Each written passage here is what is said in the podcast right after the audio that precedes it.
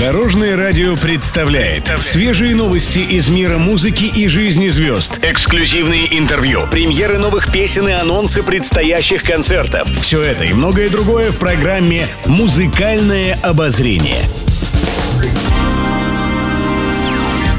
Добрый день. В студии Алена Арсентьева, и это программа «Музыкальное обозрение» на Дорожном радио.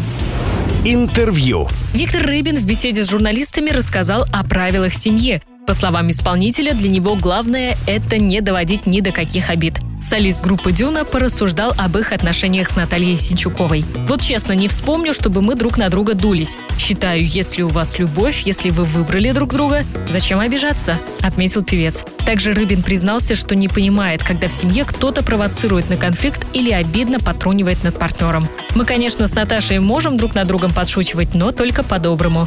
С умным лицом сказать какую-нибудь глупость – это нормально. А ядом брызгаться, пытаться любимого человека ущипнуть – нет», – заключил Рыбин.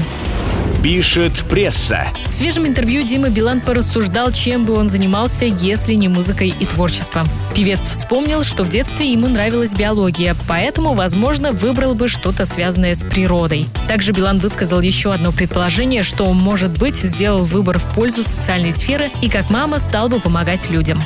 А еще певец поделился своим любимым местом. Обожаю Альхон. Это любовь на всю жизнь. Каждому советую хоть раз там побывать. Байкал – моя страсть. Я давно туда езжу, признался Дима Билан. Оказывается, в детстве родители исполнителя рассматривали вариант проживания на Байкале. Скорее всего, с этим и связана тяга к этому месту, заключил артист. Еще больше интересных музыкальных новостей завтра в это же время на Дорожном радио. С вами была Алена Арсентьева. До новых встреч в эфире. Будьте в курсе всех музыкальных событий. Слушайте «Музыкальное обозрение» каждый день в 15.30 только на Дорожном радио.